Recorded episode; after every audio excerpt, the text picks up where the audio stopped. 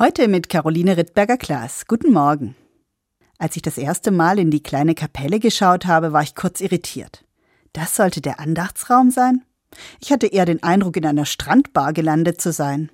Der Boden ist mit feinem weißen Sand bedeckt, dazwischen locker verteilt ein paar Stühle und Grünpflanzen. Auf den zweiten Blick habe ich dann den kleinen Tisch entdeckt, der als Altar dient, eine Bibel, ein Kreuz. Beim Rausgehen habe ich mich dann noch einmal umgedreht und habe die Spuren gesehen, die ich im Sand hinterlassen hatte. Später habe ich erfahren, dass genau das der Sinn des Sandfußbodens ist. Wer immer die Kapelle betritt, hinterlässt darauf Spuren. Das soll die Besucherinnen und Besucher daran erinnern, niemand kommt und geht spurlos. Nicht hier, aber auch sonst im Leben.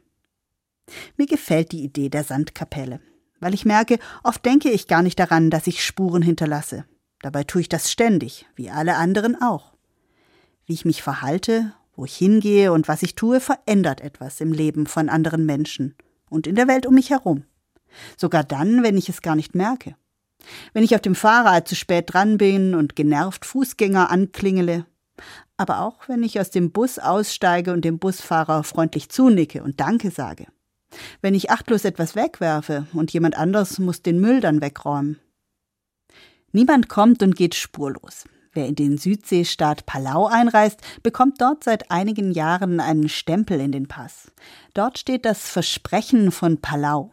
Der Passinhaber muss es unterschreiben. Da heißt es Als euer Gast gebe ich euch das Versprechen, eure einzigartigen und wunderschönen Heimatinseln zu bewahren und zu schützen.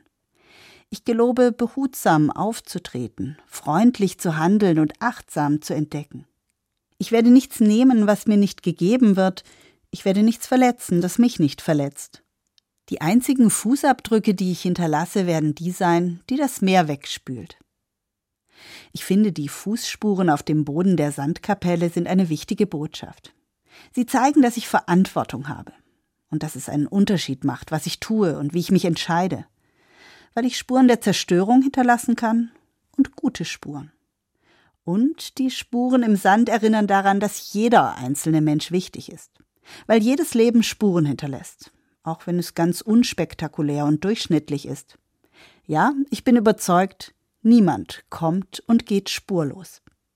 Caroline Rittberger-Klaas, Tübingen, Evangelische Kirche.